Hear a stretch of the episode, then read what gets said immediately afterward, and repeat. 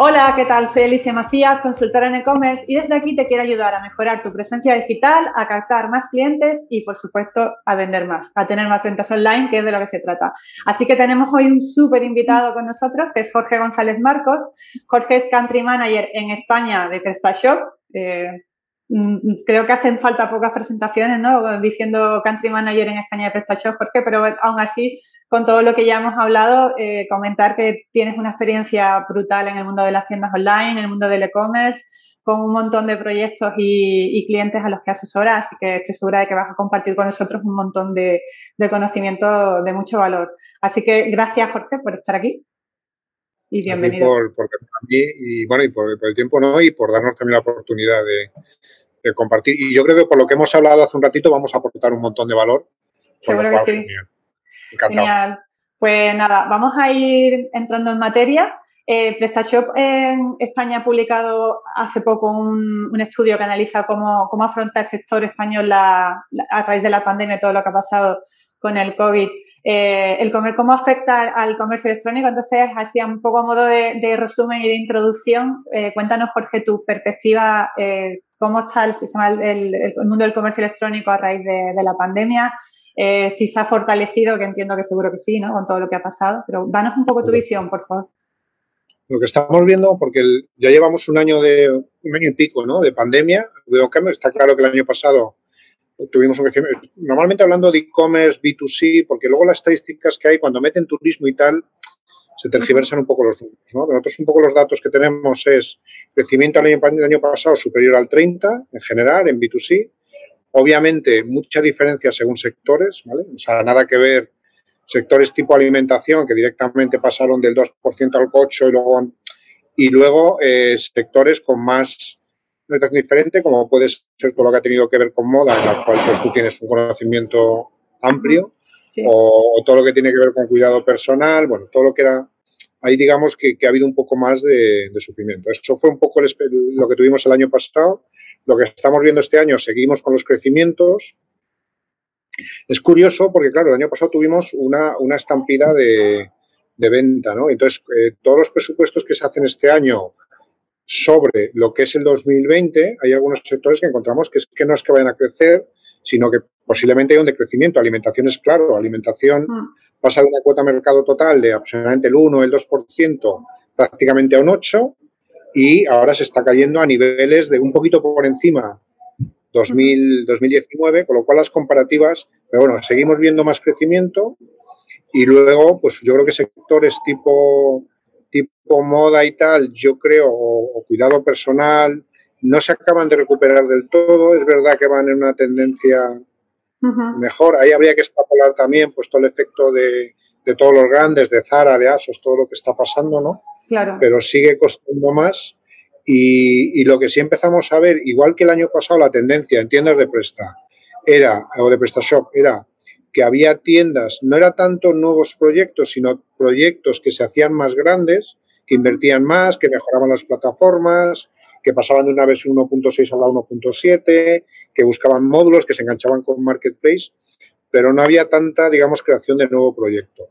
Y este año, es verdad que había una parte de log que pasa balón, pero este año empezamos a ver de nuevo mucho emprendimiento eh, online o 100% online que empieza a resurgir, ¿no? el tema de moda, por ejemplo, que pues empiezan a surgir modas o marcas de nicho muy especializadas, con mucha atracción de, marketing digital por parte de redes sociales, influencers, ¿no? Con lo cual yo creo, y luego sigue entrando mucho del off sigue habiendo mucho proyecto, que siguen creciendo, y luego para mí, que, que además a mí me tiene, es toda la parte del e-commerce relacionado con B2B, yo creo que ya se ha, avanzado mucho, pero sigue habiendo mucha empresa que está entrando, y además es, un mundo completamente diferente a nuestro B2C, ¿no?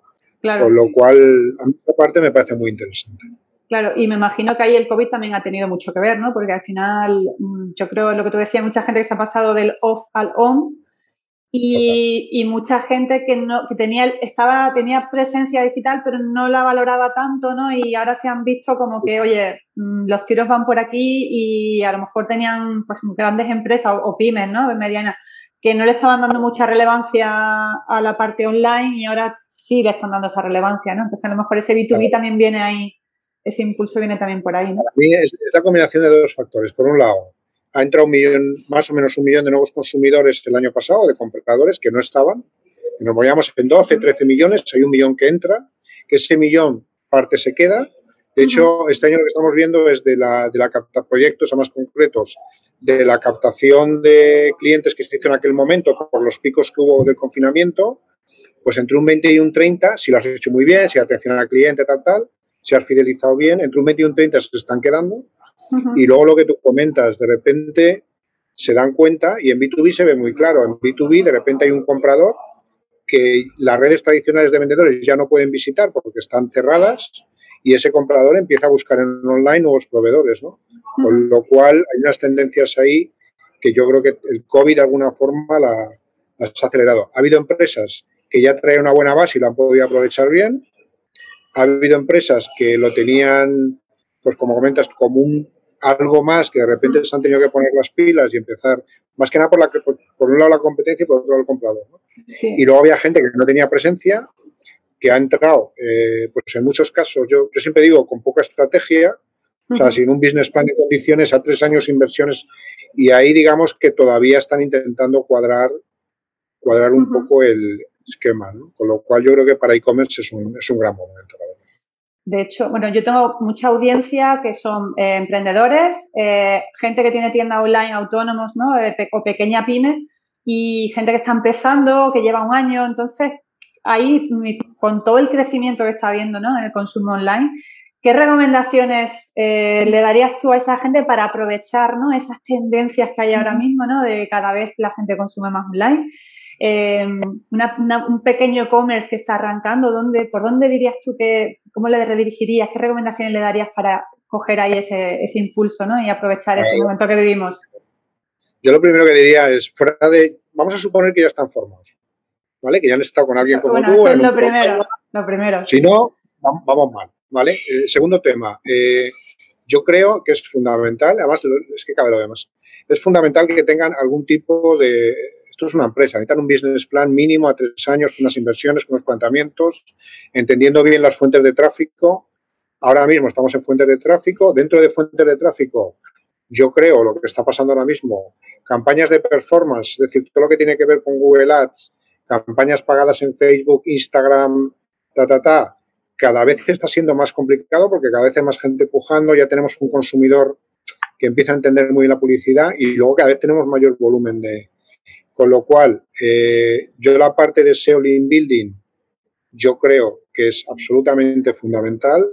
También creo que es muy difícil trabajar SEO Link Building bien hecho directamente con una estructura propia, salvo que tengas unos recursos que tal, mm. con lo cual ahí normalmente tienes que tirar de alguien, una agencia, un freelance, alguien que te, que te ayude. Eh, y luego, sobre todo, la parte de fidelización. Yo creo que estamos entrando en una época en la cual los fans normales que teníamos de adquisición, de que metíamos tráfico mm. y convertías, se están acabando, ¿no? Porque ya hay mucha gente que ya sabe dónde comprar y tal, entonces entramos en fidelización fidelización es completamente diferente, pues ¿dónde, ¿dónde, alocamos el dinero? ¿En la parte de adquisición o en, fidelización? Con lo cual ahí toda la parte que tiene que ver con generación de bases de datos, emailing, barra CRM, yo empezaría, yo me centraría en esos puntos, ¿no?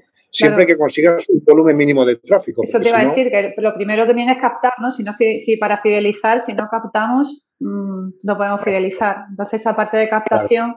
Eh, tiene que pasar también por, bueno, por un buen SEO, por supuesto. Yo estoy totalmente de acuerdo contigo. Yo creo que la gente cuando empieza se centra mucho en redes sociales y al SEO no le da mucha importancia. Y es complicado captar desde redes sociales y, y, luego también invertir en publicidad, ¿no? que es fundamental. Aunque es verdad que cada vez lo que te dices está siendo más complejo, entre otras cosas, el iOS ya puedes bloquear la publicidad, eh, con el tema de la política de privacidad, todo el tema de las cookies, cada vez están, las campañas en Facebook cada vez están más complicadas, pero entiendo que por ahí, por ahí hay que empezar también de algún modo, ¿no? Si no, es complicado. fíjate, yo los, los, planes que hacemos un poco de, de, business plans a tres años, al final es un porcentaje. Tú tienes un X, sabiendo que la publicidad posiblemente o el marketing digital va a ser la mayor inversión que tengas que hacer en la tienda. O sea, es mucho más importante que lo que tengas que invertir en, la, en el CMS, en el desarrollo de la tienda. Mm. A partir de ahí, suponiendo que tengas un 100%, yo diría, bueno, pues un primer año obviamente necesitas tráfico, con lo cual tendrás que ir a un 70% performance, un 30% SEO tal, y luego la idea es ir basculándolo año 1, año 2, año 3, ¿no? Sabiendo, y para mí es muy importante cuantificar bien esas, esos volúmenes posibles de tráfico con ratios de conversión y, bueno, y todo el ejercicio, siempre empiezan las keywords, ¿no?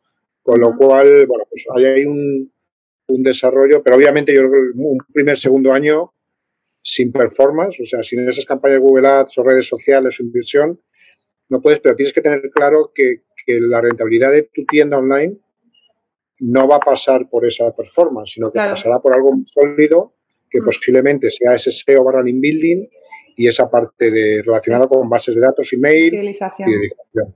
Sí, de hecho, en otras entrevistas que he hecho recientemente y bueno, informes que salen, parece que la tendencia es clara y de hecho hace poco publicaba incluso el mismo Google un artículo, ¿no? Hablando de las cookies, tal, tal, cómo afrontar todo esto y, y el mismo Google te recomienda que fidelices a tope a tus clientes porque cada vez vamos, nos va a costar más trabajo, ¿no? Encontrar nuestro buyer personal, ya que lo tenemos hay que cuidarlo. Y ahora por aterrizarlo, yo estoy, estoy en varios proyectos, ¿vale? Independientemente de mi trabajo como country manager PrestaShop, yo entro en, bueno, estoy en varios proyectos también gestionando y, y, tenemos uno de jamón ibérico, que es de Guijuelo, que es, yo estoy encantado con ese proyecto. Ese proyecto es muy sencillo, es muy sencillo. Son mil compradores a mil euros fidelizados, ya está un millón de euros. Pero claro, primero tenemos que llegar, luego tenemos que hacer un súper trabajo de que al final la fidelización es coste. O sea, el atenderlo 20 minutos en la primera compra por el chat o por el video chat, por el WhatsApp, llamarlo es coste. El invitarlos a que vengan a la fábrica un día y nos conozcan eh, es coste, ¿no? Pero estamos invirtiendo en esa fidelización que es lo que nos llevará a, que ese, a que ese proyecto tenga un nivel de rentabilidad, un nivel de escalabilidad, pero que tenga una rentabilidad, ¿no? Con lo cual yo ahora estoy muy, muy enfocado en fidelización. Fundamental. O sea, tu recomendación es decir, eh, bueno, SEO Link Building, ¿no? De, la mano de expertos, SEO, por supuesto. Building, base de datos. Base de datos. Y a partir de ahí fidelizar. Y yo creo que al final, yo si tuviera que invertir el dinero, eh, también tenemos que montar proyectos. Yo siempre digo a los emprendedores, a lo mejor es, tienes que empezar a buscar proyectos que tengan esas capacidades también. Porque claro, si te metes en un proyecto sin fidelización, eh, pues eso, cabeceros de cama que le vende uno cada 10 años, hmm. pues hombre, está bien, pero son proyectos mucho más complicados. Más complicados, claro, que tienes que centrar más en Modelos de negocio. Hay que trabajar mucho el modelo de negocio, yo creo, mucho. Sí, de hecho, también, por ejemplo, mm, lo comentábamos antes, el tema de, de los nichos, ¿no? De la especialización. Yo creo que hoy en día pues competimos con Amazon sí o sí, competimos con, con, grandes marketplaces y al final yo creo que también a lo mejor otra de las cosas que todo el mundo tiene que tener siempre presente es como en qué nicho me, me posiciono ¿no? para diferenciarme de, ¿no? de esos grandes marketplaces.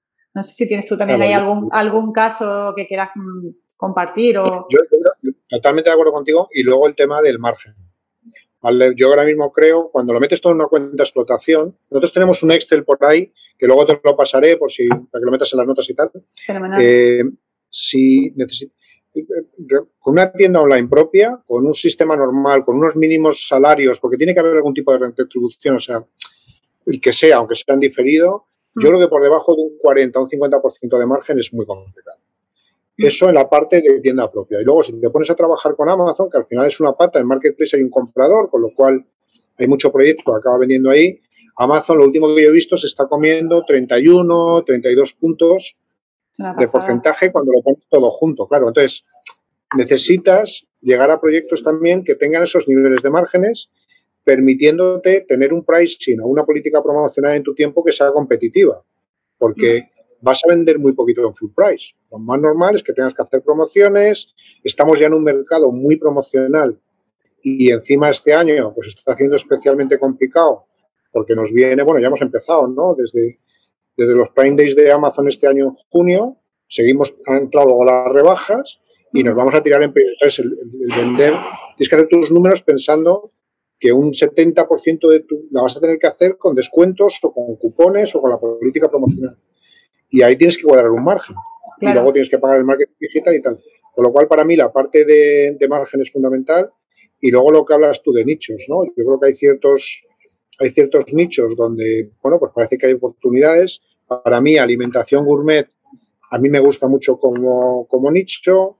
Toda la parte de ecológico barra sostenible parece que hay, un, que hay margen para hacer cosas un poco diferentes. Hmm. Y luego volvemos a lo mismo. Yo creo que muchas veces el mejor emprendimiento puede ser coger un modelo que esté funcionando en offline, que vaya bien. Yo siempre digo lo mismo. Si en, si en offline no vas bien y tienes tres tiendecitas y se te está cayendo la venta y, hmm. y no vas bien, pues oye, el, lanzarte a lo mejor a invertir fuerte en online, a lo mejor no es la solución, ¿no? Porque el online además imagínate, en mi experiencia, quema recursos mucho más rápido que el offline. O sea, ya no es cuánto cuesta montarlo. Claro. Es que el marketing digital te come una cantidad de recursos, unas velocidades tremendas, ¿no? Sí. Pero yo aconsejo mucho eso. O sea, en vez de, pues, invento, zapatos, en vez de montar una marca desde cero de zapatos y tal, pues a lo mejor tiene más sentido buscar un par de tiendas. Sí, esto, yo creo mucho en esos modelos, mucho. ¿Cómo encaja en este caso PrestaShop en todo lo que estamos hablando? ¿Cómo ha evolucionado PrestaShop? Cuéntanos un poquito, ¿no? Porque yo mm, eh, te contaba, yo monté mi primera tienda online, la monté con PrestaShop. Me, me encanta la plataforma de PrestaShop. No siempre se la recomienda a todo el mundo, depende del modelo de negocio. Entonces sí que, que me, bueno, pues me gustaría que nos hicieras un update de, cómo está ahora mismo PrestaShop. Eh, por, entrar, porque ayer estuve también y entonces me preguntaban, oye, ¿es mejor PrestaShop o Shopify o WooCommerce? Digo, mira, depende, yo no soy absolutamente talibán de PrestaShop, lo que dices tú ahí es mi trabajo y lo defiendo, pero eh, yo, por ejemplo, hay cosas que son claras. Si tienes un blog con WordPress, pues, pues lánzate con un WooCommerce y empiezas con el WooCommerce y luego ya veremos. O si estás empezando con un sistema de dropshipping, pues incluso Shopify a lo mejor está mejor preparado que nosotros. Yo, yo lo que veo es, eh, a mí me gusta separarlo en dos bloques. Por un bloque, digamos lo que es un bloque de emprendimiento PrestaShop y luego lo que es proyectos ya que tengan un nivel de facturación que lo que quieran es seguir creciendo e internacionalizando. En la parte, digamos, de emprendimiento, que quizás es donde más enfocado esté, esté tu audiencia o tu podcast, yo lo que veo es, y además tú montaste un PrestaShop en su momento, es verdad que tú te traías unos conocimientos técnicos por tu formación pues importante. Pero mira, yo ayer estuve viendo un proyecto concreto.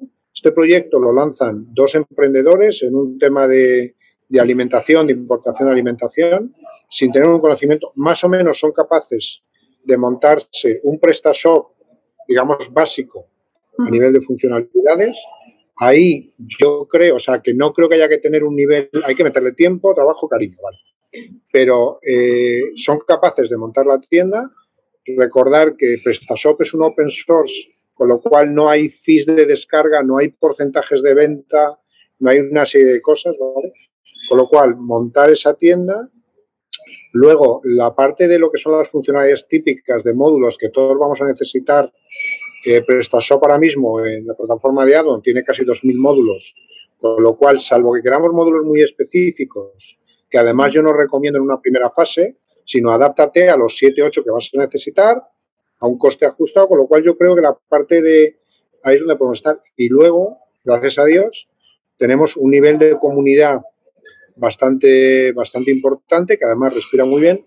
Y luego nosotros internamente vamos a lanzar, es un poco primicia de cara a septiembre, que estamos ya, vamos a lanzar lo que llamamos PrestaShop Academy 100% online, con una parte que es de users, ¿vale? Que está enfocada no solamente a nuestros desarrolladores, sino a la gente, pues un poco ese tipo de proyectos, ¿no? Que quieren montar su propia tienda online, digamos, básica y tal. A partir de ahí, el caso del proyecto este que te comentaba, han llegado este año a una facturación de unos 100.000 euros. A partir de ahí ya empiezan a tener algo más para poder invertir, ¿vale? El proyecto lo quieren hacer crecer, lo quieren escalar y sobre todo quieren tocar la parte de, de internacional, ¿vale? Y digamos que ahí PrestaShop vuelve a crecer Seguimos siendo open source, con lo cual sigue sin haber costes fijos tal. Lo más normal es que ahí, de hecho yo creo que ese camino van a seguir, pasen a que les ayude o una agencia o un freelance a montar ya un poco la tienda, a darle una vuelta, a hacerla, hacerla crecer. Ahí es posible que necesiten desarrollar algún tipo de módulo un poco más customizado para lo que son sus necesidades, porque al final cada proyecto Sí. Pues oye, es que quiero personalizar, que vale, genial, pero algo, una vez que ya tengas un nivel de facturación mínimo, que te asegure un... Con lo cual, yo creo que en la parte de multipaís, eh, todo lo que tiene que ver con customización, ahí digamos que tenemos también un plano, ¿no? Con lo cual, bueno, es un poco el, planteamiento que llegamos. Y luego recordar que PrestaShop es un CMS que es 100% tienda online. O sea, no es un, no es un WordPress. Claro. ¿Por qué? Porque hay 50.000 cosas y luego ya acabamos de lanzar la versión 1.7, veníamos de la 1.6. La 1.7 a nivel de programación pasa a Symfony, veníamos de PHP, mejora mucho la seguridad, mejora mucho toda la experiencia mobile, UX, ¿no? Con lo cual, bueno, pues es un poco el...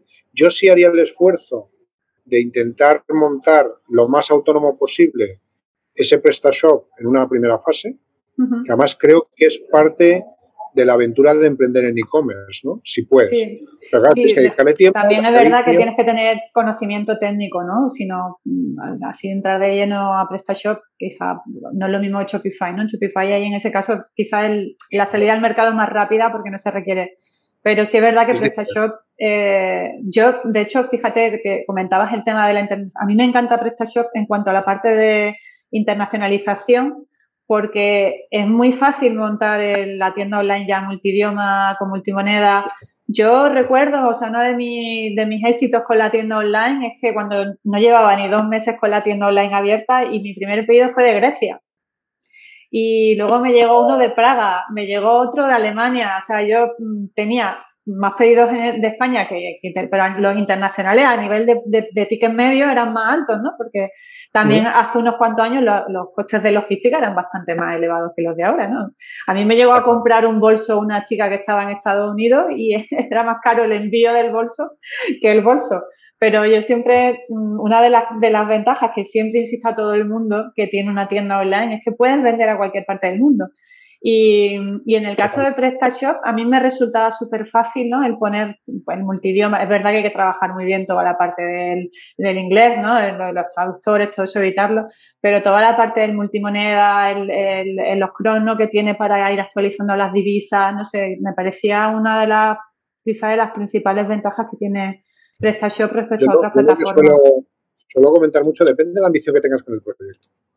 ¿Vale? Si quieres montar un proyecto que facture al año 30, 40, 50 mil euritos, que le dediques un ratito de tu jornada laboral paralela, pues bueno, pues a lo mejor hay otras soluciones, pero si de verdad quieres emprender y de verdad quieres hacer un medio de vida, aunque sea un autoempleo, pero un medio de vida, yo creo que tienes que pasar por, o tienes que ir hacia plataformas que luego te permitan también escalar sin que digamos que los niveles de coste pues te supongan, porque al final todo sale del margen lo que hemos contado, si ya estamos en una, si sabemos que el coste del marketing digital de las visitas, eh, pues es, importante.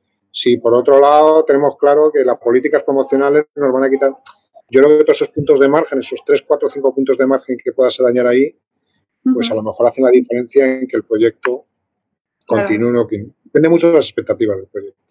Claro, y luego también entiendo que mm, muy importante el, saber explotar, o sea, PrestaShop o cualquier otra plataforma, pero estamos hablando de PrestaShop, explotar todo lo que hay en torno a PrestaShop, ¿no? Porque PrestaShop tiene muchas aplicaciones que te puedes integrar con Marketplaces, tiene, tiene módulos que, te, que te, te, pueden ayudar a incrementar el ticket medio, ¿no? Y muchas veces no nos metemos, ¿no? En esa parte y yo creo que quizás es uno de los puntos para explotar muy bien un e-commerce, todo lo que son los módulos adicionales que trae los add-ons, ¿no? de, Ahí, no sé si tú tienes ahí como una base de una vez de decir, venga, este, este, este, no sé, este fuera, de, fuera de, suponiendo que tengamos la parte ya de envíos resuelta, la parte de pagos resuelta, que ahora cada vez hay más combinaciones, pero bueno, suponiendo eso tal, lo que dices tú, todos los módulos que tienen que ver con, con upselling, cross-selling, para mí, además si es que lo vemos en las estadísticas nuestras de bajada de add-ons, el año pasado, que es cuando las tiendas decidieron meter una quinta marcha, por decirlo, o una sexta, iban mucho por upselling, tal, todo lo que tiene que ver con herramientas de atención al cliente y todo lo que te viene, en nuestro caso, todo lo que tenía que ver con conexión con marketplaces, especialmente Amazon, eBay y el mercado español. Porque está claro que es un poco los puntos ¿no? que te van a dar. Y yo, hay muchas veces que ves, que ves tiendas intentando hacer desarrollos internos de módulos que ya existen, están súper trabajados. O sea, no, intentamos inventar cosas. También es verdad que, es, lo que dices tú, es explotar a tope todas las posibilidades de los 2.000 módulos que hay dentro de una plataforma como Ados. ¿no? Pero yo, para mí, yo hablaría de esos tres temas, cross-selling, upselling, atención al cliente y luego, si necesario, conexión a marketplaces. Las dos palabras con las que vas a conseguir que las ventas de tu e-commerce aumenten son compromiso y estrategia. Para que tu tienda online sea rentable, primero debes comprometerte al 100% y tener los conocimientos necesarios para tomar buenas decisiones. Soy Alicia Macías y te presento mi programa Domina tu e-commerce. En esta formación mentorizada te ayudo a tener una visión 360 del mundo del comercio electrónico para que aprendas a dirigir tu tienda online y vendas más. Y así es como lo vamos a conseguir, analizando el estado de tu negocio y creando una estrategia digital efectiva, utilizando las herramientas del marketing online más adecuadas para tu tienda y guiándote en todo momento para que controles cada paso del proceso.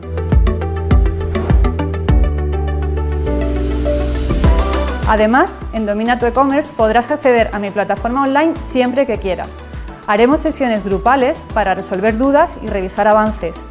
Y para que compartas tus experiencias con otros emprendedores del mundo e-commerce, te daré acceso a mi grupo privado de Facebook. Si piensas que este es el impulso que necesitas para que las ventas de tu tienda online despeguen, entra en mi programa y comienza a dominar tu e-commerce.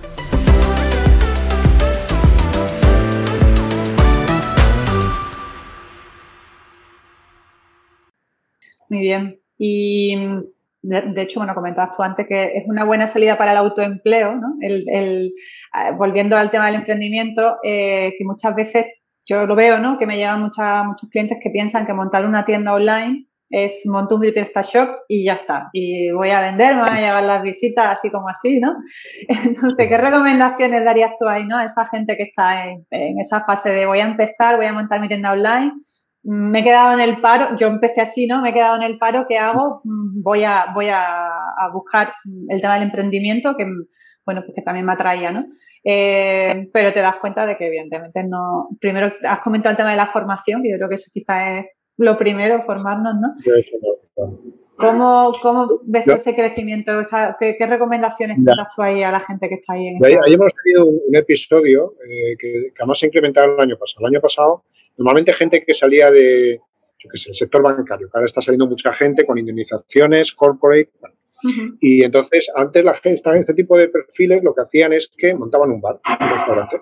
Y como ahora están cerrados, pues está cerrado, pues ya no. Entonces ahora hay mucha gente que está con el tema del e-commerce. E-commerce crece, 10%, 20% es el futuro. Lo que dices tú es fácil, se monta y tal. Eh, yo diría, además de formarte, que es que yo creo que es fundamental, yo siempre digo lo mismo, invierte un poquito de tu dinero, porque la inversión que vas a tener que hacer es importante. Y lo primero es dimensionar, para mí, ¿eh? Dimensionar esa inversión teniendo, es un negocio, con, a tres años, sabiendo cuándo vas a tener que invertir, eso no se puede hacer sin una formación, ¿vale? O alguien que te, que te, pueda, que te pueda ayudar, ¿vale? Entonces, yo diría, para mí, vital, y eso tienes que empezar el ejercicio partiendo de, keywords, de tráfico, empezar a no es de abajo arriba, es de, o sea, no es de arriba abajo, sino que es de abajo arriba crecimiento. Con lo cual, yo para mí sería absolutamente fundamental. Y luego yo siempre digo en los primeros pasos, el CMS, sea un PrestaShop, sea lo que sea, es importante, pero no es lo más importante. O sea, intenta dimensionar tus inversiones lo más lean que puedas en esa primera fase, porque lo que te va a hacer falta es tráfico. Claro. Y ese tráfico tiene un coste. Y lo que hemos hablado antes, como vas a tener que tirar muy de performance en las primeras fases, pues te, porque el SEO Media, aunque esté bien construido y aunque aciertes como hacer tal, yo en menos de 12, 18 meses creo que no. Creo, Si está todo bien montado de inicio, si no, no pasa nunca, ¿no?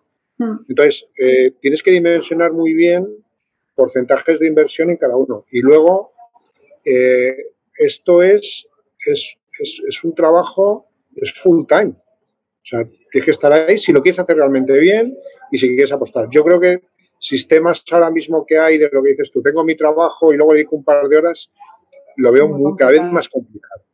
Y entonces, y luego dimensiona bien la inversión. Esto no es monto una plataforma, es bastante más complicado, ¿no? Claro. Con lo cual, yo para mí siempre es lo mismo. Fuera de que hayas acertado, suponiendo que hayas acertado con el nicho, que tengas la parte de producto resuelta, ¿no? Yo tengo un caso de emprendimiento Y entonces llegó un señor que tenía, este quería montar pues una tienda para competir con PC Componentes. Bien. Pues hicimos todo el análisis, hicimos los trabajos, una cuenta de explotación y, la conclusión fue no lanzó el proyecto. Y, yo creo que compensa invertir ese dinero eh, en hacer un poco ese trabajo previo. Yo siempre, o creo que sería importante, una vez que tú lo has montado, que has hecho tus números y tal, buscar un profesional, quien sea, que te ayude un poco a validar todas las porque claro, estás pintando un montón de asunciones, un montón de hipótesis. Necesitas alguien que te ayude a validar, que haya visto un montón de proyectos y tal. Mm. Y yo creo que eso a lo mejor, yo empezaría por ahí. Por ahí. Y si no, claro, porque tu esto es digital, gracias a Dios podemos medir bien o hacer aproximaciones más o menos de volúmenes mm. de tráfico, de porcentajes de conversión, de porcentaje de evoluciones, y te dan una cierta, no hay ninguna ciencia exacta, pero yo estoy convencido que puede ser dos cosas. Una es, no lanzo el proyecto, que es una, es una posibilidad, y otra lo lanzo con unos planteamientos a lo mejor diferentes. Sí. Invierte ahí. Porque una vez que hayas lanzado el proyecto. Hmm. Claro. Sí, hacer un producto mínimo viable, un link que tú dices. Yo, de hecho, con algunos proyectos que, con los que he trabajado, eh, hemos, hemos, empezado así. Es decir, yo pues, desde una, me acuerdo de un proyecto que estuve asesorando que era una marca de chanclas. Eh, tú no puedes invertir, no sé, 30.000 euros en hacer las chanclas si no sabes si te las van a comprar. que eso pasa, ¿no? Eh, pasa primero pues, a los diseños, vamos a hacer encuestas, de, lanza vídeos, enseñar las chanclas cómo van a quedar e incluso yo creo que también ahora mismo hay una tendencia en el mercado a, producir bajo demanda. Eso lo hace mucho Minimalism. No sé si me imagino que los conoces, que son muy buenos. Ellos lo hacen súper bien. Ellos lanzan una mochila, primero hacen una encuesta de mercado de cómo es tu mochila ideal eh, hacen la mochila, pero la hacen bajo pedido. Hacen una preventa y en lugar de fabricar 5.000 mochilas y luego se las venden, eh, la gente se las compra y le dice, oye, tú me estás haciendo esto una preventa y dentro de un mes vas a tener la mochila, pero es que la voy a fabricar en base a lo que la gente me compre, ¿no? Claro, yo me acuerdo, yo me acuerdo mucho un proyecto que estuvimos viendo el año pasado, emprendimiento también, y este como era, estos llegaban, querían hacer como de cuidado corporal hombre y entonces habían, tenían como unas mascarillas y tal y tenían un pedido firme con una fábrica de 5.000 unidades de producto. Y entonces habían hecho el pedido, pero todavía no habían hecho ni el planteamiento del e-commerce, ni cómo hacerlo, y todo se iba a vender online. Y yo me acuerdo que empezamos a hablar, llegaron, me preguntaron por LinkedIn, contactaron, bueno, intentamos ayudar, lo típico. Y yo lo primero que le dije, digo, para el pedido. Para el pedido. A empezar. Y ahora vamos a hacer un poco pues, lo que hemos comentado, ¿no? Vamos a hacer, vamos a poner todo junto. Venga, hagamos un Excel, lo montamos, la cuenta de explotación, las inversiones y vamos a ver resultados esperados. Pero para el, para el pedido, o sea, es que esto, esto, es al revés. O sea, que sí, tienes que tener esa parte resuelta de una forma lógica, ta, ta, ta, pero yo tendría muchísimo cuidado y se ve mucho, porque al final te puedes encontrar con 4 o 5 mil botes y bueno, pues, pues no funciona, ¿no? Para el pedido, haz la parte digital, invierte un poco ahí y lo que dices tú, los mínimos viables existen, ¿vale? Y buscar ese tipo de proyectos, con lo cual para mí sería un consejo maravilloso. Genial, sí. Totalmente de acuerdo. Además que es que si no empezamos con una base, yo soy muy como tú de estrategia, si no empezamos con una buena base, al final nos lanzamos ahí al vacío y es muy complicado luego. Que la, que la base, cuando hablamos de estrategia, porque la gente con las estrategias se asusta mucho, ¿no? Y hay muchas veces que la estrategia es algo muy muy etéreo, que no, que, no, que la, estrategia es un Excel.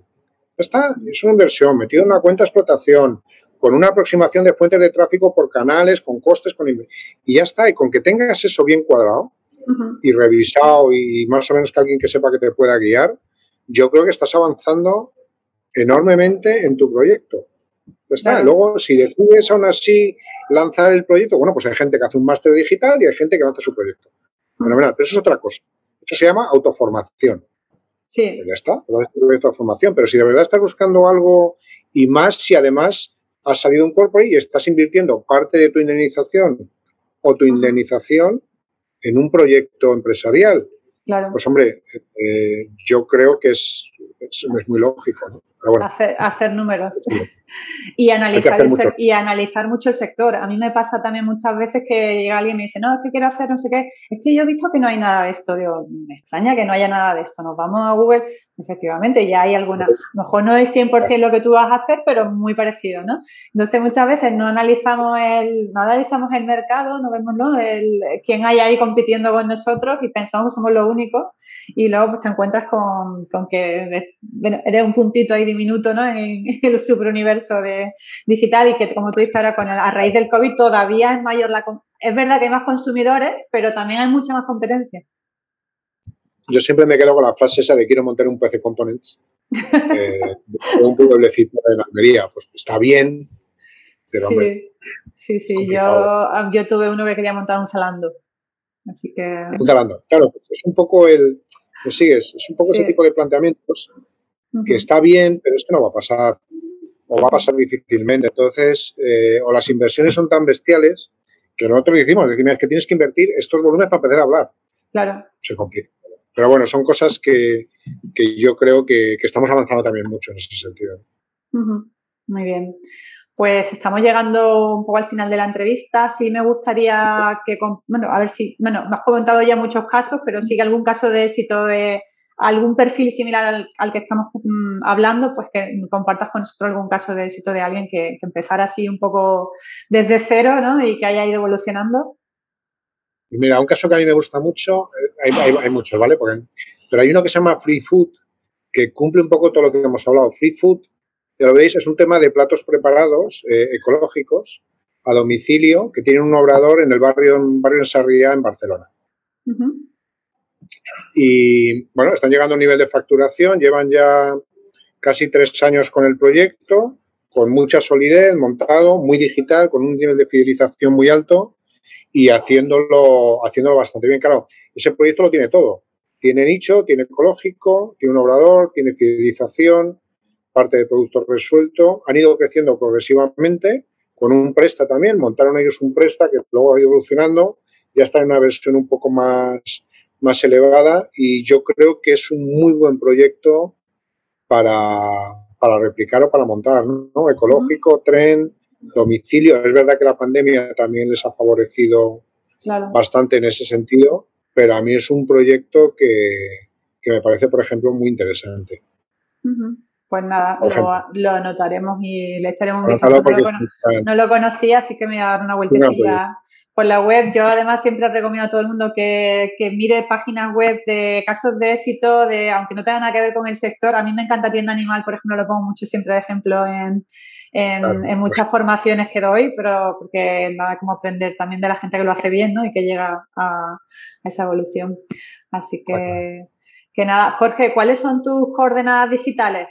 ¿Dónde te pueden encontrar? Bueno, yo tengo, yo por Jorge González Marcos, como en Prestación mi trabajo es, pues estoy en todos lados, y luego yo tengo dos proyectos, uno que es Mentor e-commerce y luego tenemos un blog que se llama e-commerce rentable, que montamos en el 2016 con el objetivo de que la gente entendiera pues y como rentable, pues que esto era muy complicado. Un poco todo lo que hemos ido comentando, con un montón de casos de éxito, con lo cual yo creo que por cualquiera de los dos lados sin problemas. Y luego vamos a hacer lo que hemos hablado. Te pasaré un poco el link este para, por si se quieren descargar la cuenta de explotación, que viene además con un vídeo de esto de tipo do it yourself. yo siempre digo que son herramientas de, que deben, no deben ser utilizadas fuera de circuitos profesionales, porque al final tú te harás tus hipótesis, te harás tu planteamiento, pero y yo ahí, búscate un profesional, búscate alguien como vosotros, búscate que te ayude a validar tus, asunciones, ¿no? Y yo creo que es posiblemente la mejor inversión que puedas, que puedas hacer. Muy bien, fenomenal. Pues muchísimas gracias, Jorge, por tu tiempo y por, por compartir tu conocimiento. Y, muchísimas gracias. Y nada, estamos en contacto. Vamos hablando, ¿vale? Cuidaros mucho muchas gracias, igualmente. Hasta luego. Gracias. Hasta luego.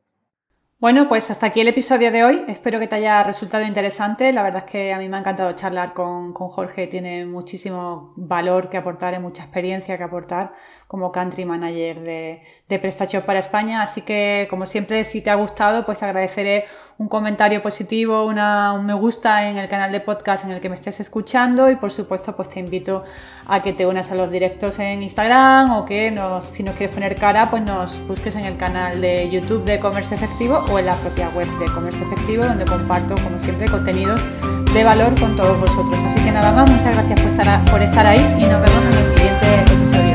Gracias, chao.